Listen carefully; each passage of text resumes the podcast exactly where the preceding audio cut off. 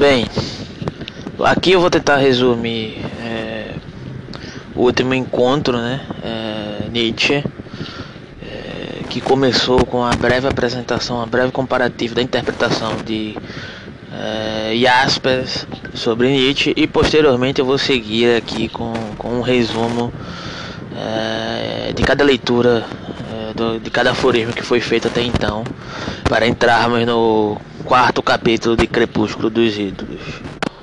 E para iniciar essa questão, né, eu vou trazer alguns aspectos do livro, é, aspectos introdutórios do livro de Jaspers sobre Nietzsche, né, é, que vão elencar. É, sei que não fez parte aí, da, no caso da apresentação do Thales, mas aí que é um participante do grupo, mas aí posteriormente no encontro vocês podem expandir essa questão com ele e aqui eu vou elencar essas questões, né, que são sete questões é, interpretativas de Asperges é, no sentido, digamos, no sentido favorável à filosofia de Nietzsche e outros seis sentidos é, contrários interpretativos de Jaspers, da filosofia de Nietzsche, contida no próprio livro do Jaspers, como aspecto introdutório à leitura do livro do Jaspers sobre Nietzsche. Né? Um dos aspectos a favor da interpretação, a favor da, da, filosofia de Nietzsche de modo geral, interpretados por Jaspers. Né? É, Nietzsche faz um é, Jaspers faz um comparativo entre Nietzsche e Kierkegaard, né?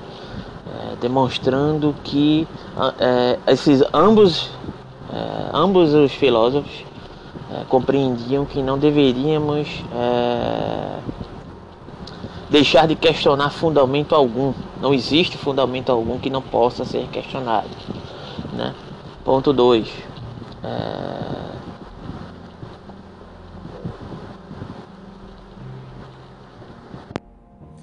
É, a segunda questão que ele elenca aqui no texto é que ambos os pensadores, né, já que Aspas faz esse comparativo aqui no livro de Nietzsche, e Kierkegaard, destruem a falsa ilusão de quietude e repouso. Né? São inquietadores por excelência. Terceiro ponto: se preocuparam por aniquilar todo prejuízo, todo esquema é, que parte de um determinado fim que o homem poderia resgatar a sua individualidade e, e substituí-la por algo existente, para que desse modo seja responsável é, a partir, inclusive, da sua mais genuína intimidade.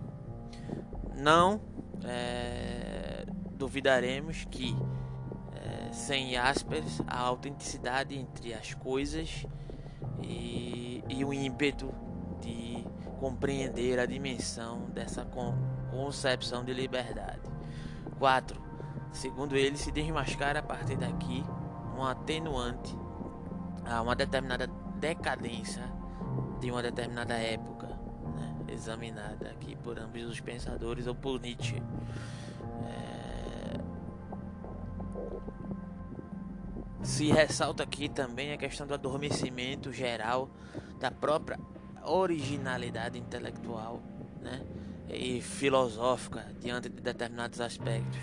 6. Nos nos, nos provoca para que olhemos com olhos bem abertos a origem é, daquilo que, que, que, se encontra, funda, que, que, se poderia pressupor como fundamento é, observável das coisas, né, a partir de uma noção é, supostamente abarcada a partir de uma interpretação do Devi. 7.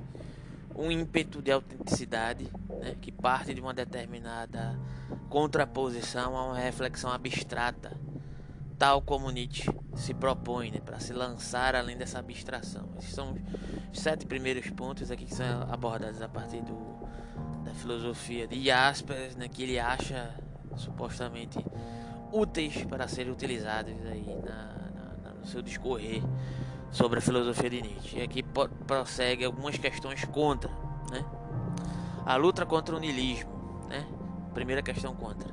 É, Nietzsche apelaria para conceitos indeterminados, como vida, força, vontade de potência, super-homem, devir, eterno retorno, dionisíaco. São respostas para ele, porém não para os outros. Né? Ou seja, são perspectivas individuais. Isso é uma questão que eu sempre coloco em Nietzsche, né? Que, de certa forma, algumas interpretações, alguns diagnósticos que Nietzsche faz são vistos como, sei lá, projetos eugênicos, né? apesar de ter elementos em certos aspectos ali contidos, né? ali em trechos de sua obra, mas isso é totalizado. Entretanto, esse problema que o Jaspers coloca aqui, né, que Nietzsche faz uma filosofia da individualidade, da individualidade não, não no sentido de, de exaltar a questão do indivíduo, que é uma questão bastante problemática em Nietzsche, mas da individualidade do seu diagnóstico, né? E é justamente o que, de certa forma, vai ser elaborado a partir da questão do perspectivismo de uma forma mais profunda, né? É acusação que Nietzsche faz, mas ele não tem uma pretensão de estabelecer uma ética a ser seguida, apesar de haver outros comentadores que poderiam, de certa forma, discordar disso, né? Mas enfim. Ponto 2.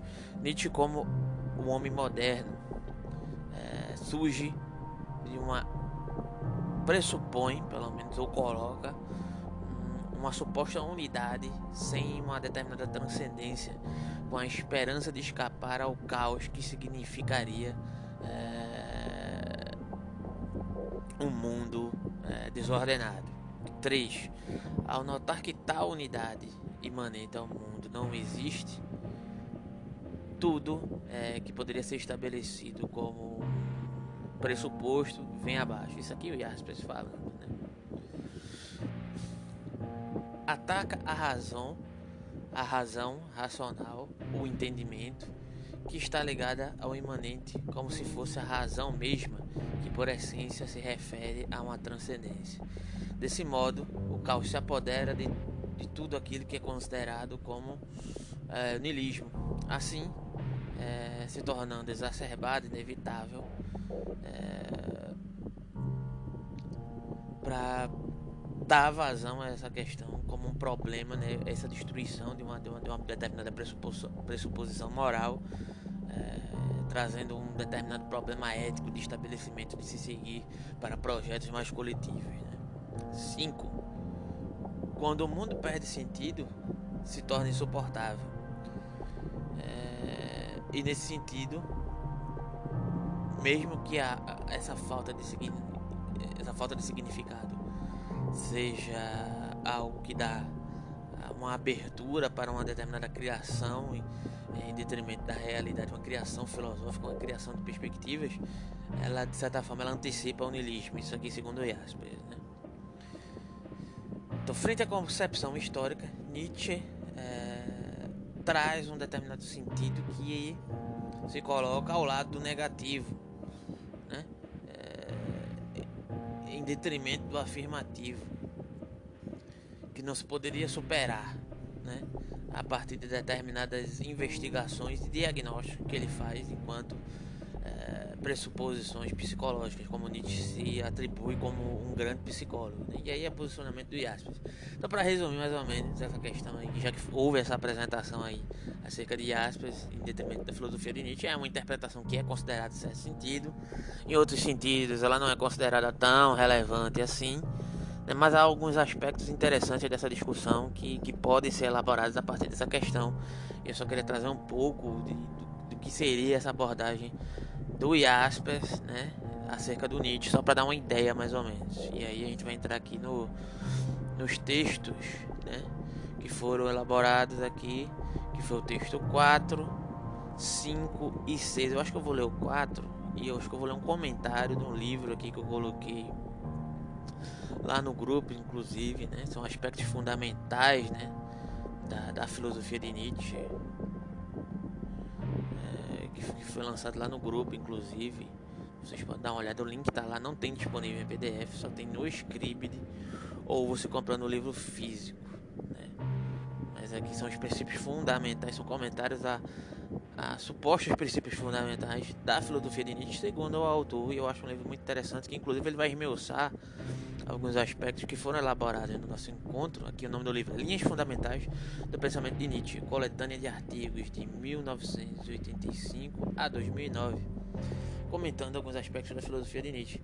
Mas eu acho que ele vai comentar, inclusive, algumas questões que foram elaboradas na leitura de Crepúsculo dos Ídolos, né, no último encontro, né? O que eu vou ler o primeiro aforismo Vou fazer alguns comentários e vou partir para o comentário do livro, do livro do comentador.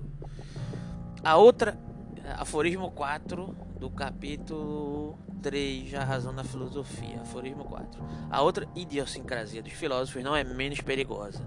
Ela consiste em confundir o último e o primeiro, o que vem no final, infelizmente, pois não deveria jamais vir. Os conceitos mais elevados, isto é, os conceitos mais gerais, mais vazios, eles põem no começo como começo. Novamente, isto é apenas a expressão de seu modo de venerar. O mais elevado não pode ter se desenvolvido a partir do mais baixo. Não pode ter se desenvolvido absolutamente. Moral. Tudo o que é de primeira ordem tem de ser causa sui, ou seja, causa de si mesmo. A procedência de algo, é, algo mais, é tida como objeção, como questionamento do valor. Todos os valores mais altos são de primeira ordem. Todos os conceitos mais elevados, o ser, o incondicionado, o bem, o verdadeiro, o perfeito, nenhum deles pode ter se tornado, tem de ser causa sui, mas também não pode ser é, dissimilar um do outro, não pode estar em contradição consigo.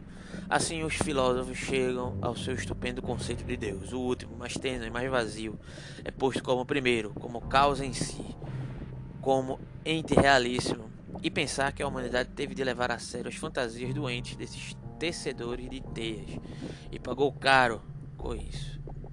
Aqui eu vou seguir para o trecho né, do comentador é, que vai fazer uma elaboração acerca de uma concepção a partir do Crepúsculo dos Ídolos para poder a gente fazer um comentário mais coeso a partir dessa questão. Então aqui trecho do comentário do livro que eu citei anteriormente a leitura. Né? No tocante ao modo como a metafísica determina a verdade, mais precisamente, agora já podemos acompanhar o próprio Nietzsche no interior da filosofia do século XIX. Ele se posicionou de maneira, posicionou de maneira mais radical perante a metafísica e, com isso, redefiniu seu conceito de maneira decisiva.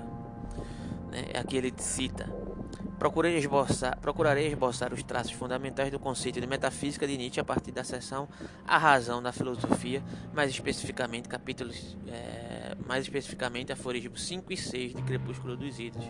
Aqui, o, o, o, aforismo 4 ele já dá uma introdução acerca do que seria essa crítica essa noção metafísica que Nietzsche se refere, mas aqui eu acho interessante o comentador aqui, a perspectiva que ele aborda, né, para poder prosseguir aqui na nossa questão. E aqui vou ler, prosseguir na leitura. Lá se diz que o preconceito da razão tomava outrora a alteração, a mudança, o devir em geral como a prova da aparência, e a partir da sua contradição estipulava unidade, identidade, duração, substância, causa, objetividade, ser como o mundo verdadeiro.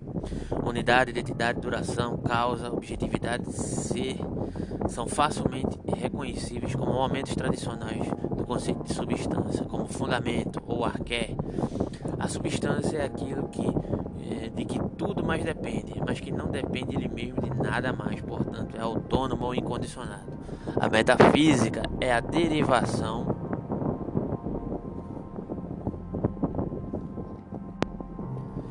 derivação do condicionado a partir do incondicionado. Com a razão, ela prende seu caráter incondicionado, que é, segundo Nietzsche, um preconceito da razão ou uma ficção fundamental do pensamento. Pensamento, razão, consciência, vem toda parte, é, agente e ação. Acredita na vontade como causa em geral, acredita no eu, no eu como ser, no eu como substância, e projeta sobre todas as coisas. A crença na substância eu somente então cria o conceito de coisa. A substância é um objeto da razão, esteja ela posta como algo a ser originalmente captado para a razão, como em Aristóteles. É, ele cita de ânima, né? ou como algo a ser necessariamente projetado pela razão, como desde Descartes, que faz da própria razão a substância por excelência. Essa razão substancial, como produtivamente positiva, tem o traço fundamental da vontade. Ela é, na medida em que se põe a partir de si a totalidade do ente, vontade de unidade, de totalidade de sistema. Citação da KGW Nietzsche. Assim também, nas filosofias modernas, no âmbito do conceito de sistema, que é segundo Kant, a unidade racional da totalidade das condições, o incondicionado permanece conservado na coisa mesma. e Hegel o pensa até o fim. O incondicionado, todavia, não está dado à razão do homem, mas é primeiramente incumbido a ela. Ele é a medida por meio da qual a razão se orienta, como todos os demais entes, finalidade. Disso resulta uma hierarquia do ente segundo a medida do, da, da absoluta autonomia, como divino no cume, imediatamente seguido pela razão humana. Aqui tem uma outra citação aqui de um outro comentador. A aparência, diz Hegel, de que o espírito estaria mediado por algo diferente é supra-assumida, aufgehoben, pelo próprio espírito, uma vez que ele possui, por assim dizer, a soberana ingratidão de supra-assumir, aufheben, aquilo por meio do que aparece mediado de mediati mediatizá-lo, de rebaixá-lo a algo subsistente apenas por meio dele e de se fazer-se desse modo perfeitamente autônomo. Nietzsche resume, Nietzsche resume, temos de ter sido divinos, pois nós temos a razão. E aqui eu vou retornar para o trecho, texto Crepúsculo dos Ídolos, aforismo 5, para ver como isso se contrapõe ao comentado aqui, já seguindo a sequência né, do 4. Vamos contrapor a isso finalmente de que outra maneira nós, digo nós por cortesia, abordamos o problema do erro da aparência. Antes se tomava a mudança, a transformação, vir a ser como prova da aparência como sinal de que aí deve haver algo que nos induza ao erro. Isso aí já é uma menção a Platão, de certa forma, né? Creio eu, não só a ele, né? Mas principalmente a Platão, Kant, que vai internalizar a questão do, do, do desse aparato cognitivo kantiano que não, que, que não alcança o fenômeno, mas o nômeno, né? Que não, na verdade só alcança o fenômeno e não o nômeno, né? Enfim, que nos induz ao erro. Mas prosseguindo. Hoje, ao contrário, justamente na medida em que o preconceito da razão nos obriga a estipular unidade, identidade, duração, substância, causa, materialidade, ser, vemos-nos enredados de certo modo no erro, forçados ao erro. Tão seguros estamos nós, com base em rigoroso exame, que aqui está o erro. Não é diferente do que sucede com os movimentos do grande astro. No caso deles, o erro tem nosso olho como permanente advogado. E aqui tem nossa linguagem. A linguagem pertence, por sua origem, à época da mais rudimentar forma de psicologia. Penetramos um âmbito de cru fetichismo ao trazermos à consciência os pressupostos básicos da metafísica da linguagem, isto é, da razão. É isso que em toda parte vê agentes e atos, acredita na vontade como causa, acredita no eu, no eu como ser, no eu como substância. E projeta a crença no eu substância em todas as coisas. Apenas então criam o conceito de coisa e toda parte o ser é acrescentado pelo pensamento como causa, introduzido furtivamente apenas da concepção eu, se segue como derivado o conceito de ser. No início está um enorme e fatídico erro de que a vontade é algo que atua de que a vontade é uma consciência dos filósofos com surpresa a segurança, a subjetiva certeza do manejo, no manejo das categorias da razão. Eles concluíram que estas não podiam proceder no mundo empírico, todo mundo empírico as contradiz. De onde procedem então? E na Índia, como na Grécia, foi cometido o mesmo erro, devemos já ter habitado um mundo mais elevado, em vez de um bem mais baixo, o que teria sido a verdade. Devemos ter sido divinos, pois temos a razão. Na realidade, nada até o presente teve uma força de persuasão mais ingênua do que o erro do ser, tal como foi formulado pelos Eleatas, por exemplo. Afinal, ele tem a seu favor cada palavra, cada frase que falamos. Também os opositores dos Eleatas estavam sujeitos à sedução de seu conceito do ser. Demócrito, entre outros, ao inventar seu átomo, a razão da linguagem Ó, que velha enganadora senhora, receio que não nos livraremos de Deus, pois ainda cremos na gramática. E aqui Nietzsche vai trazer uma questão extremamente complexa né, e rica, que eu vou tentar abordar no próximo encontro, que é no sábado, no próximo sábado, 12, né, 12, creio, não, 13. Enfim, no próximo sábado, né, é que é essa questão da linguagem, da linguagem que perpassa o significado de determinadas concepções que atribuímos como fundamentalmente, como ontologicamente fundamentadas, na verdade, né? E aí o, o autor, o comentador que eu mencionei agora há pouco, ele já tratou um pouco dessa questão aqui, já antecipou, né? Essa interpretação que Nietzsche já estava elaborando aqui, que ele atribui aqui uma sequência de, de, de fatos atribuídos como, como é, fundamentos, né? como ontologia, como percepções genuinamente verdadeiras, ou seja, o gosto cartesiano, né? o aparato cognitivo kantiano, né? É, o mundo das ideias platônicos, né? Tudo isso é perpassado por uma concepção de linguagem que é atribuída a partir de, uma, de um entendimento da razão como algo soberano e que nomeia, que é capaz de atribuir fundamentalmente é, conceitos a partir de percepções ontológicas e na verdade Nietzsche vai pressupor que isso aqui se trata de uma contraposição da linguagem, né? E vai entre aspas até se aproximar do segundo Wittgenstein, mas aí é uma outra discussão, né? Porque Nietzsche tá, tá, está abordando essa questão pressupostamente a partir de uma questão de um jogo, de uma teoria das forças, né? E a linguagem está perpassada por essa teoria das forças de um modo geral.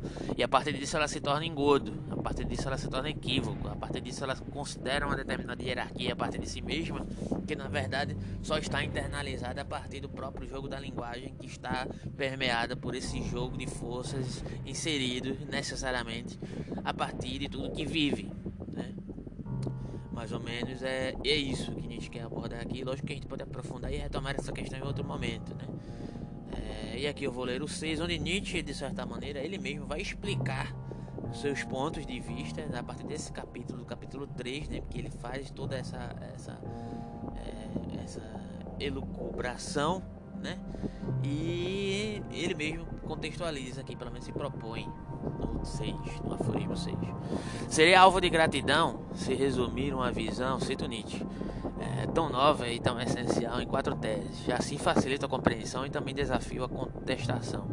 Primeira tese: a as razões que fizeram este mundo ser designado como aparente justificam, isto sim, a sua realidade. Uma outra espécie de realidade é absolutamente indemonstrável, ou seja, essa prioridade da razão que estabelece esse mundo é, como aparente, né?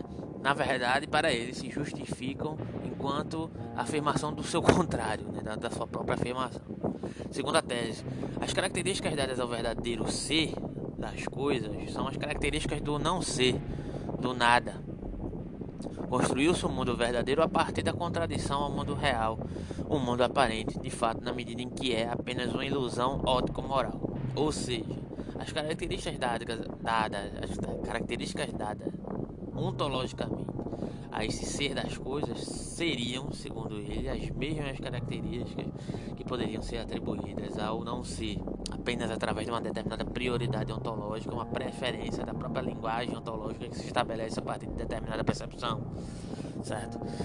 E aí, terceira tese, não há sentido em fabular acerca de um outro mundo ao menos que um instinto de calúnia, pequenamente suspeição da vida, seja poderoso em nós. Nesse caso, vingamos-nos da vida como a fantasmagoria de uma vida outra melhor.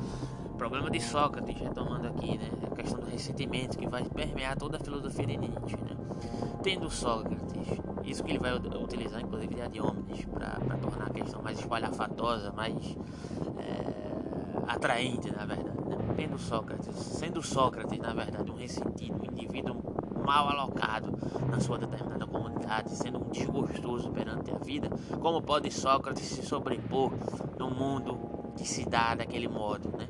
Sócrates resta a Sócrates apenas criar um além-mundo, um além-mundo que baseia-se substancialmente em determinadas pressuposições morais que vai fazer Sócrates se sobrepor ao mundo, ao único mundo possível, né? Que é o mundo suposto, mundo sensível, né? Aí Sócrates cria, assim como Platão, um mundo inteligível que pressupõe determinados fundamentos que podem fazer de Sócrates um porta-voz investigativo, né?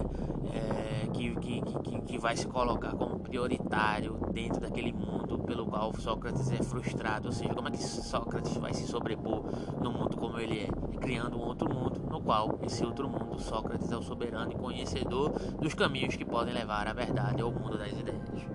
Resumidamente é isso.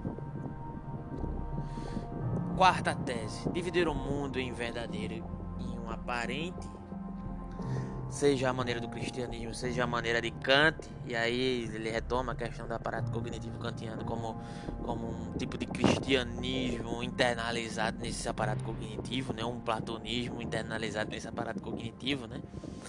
É, um cristão insidioso, afinal de contas, né? É apenas uma, suge uma sugestão da decadência, um sintoma da vida que declina. O fato de o artista estimar a aparência mais que a realidade não é objeção a essa tese, pois a aparência significa, nesse caso, novamente a realidade. É... Novamente a realidade, mas numa seleção, correção e reforço.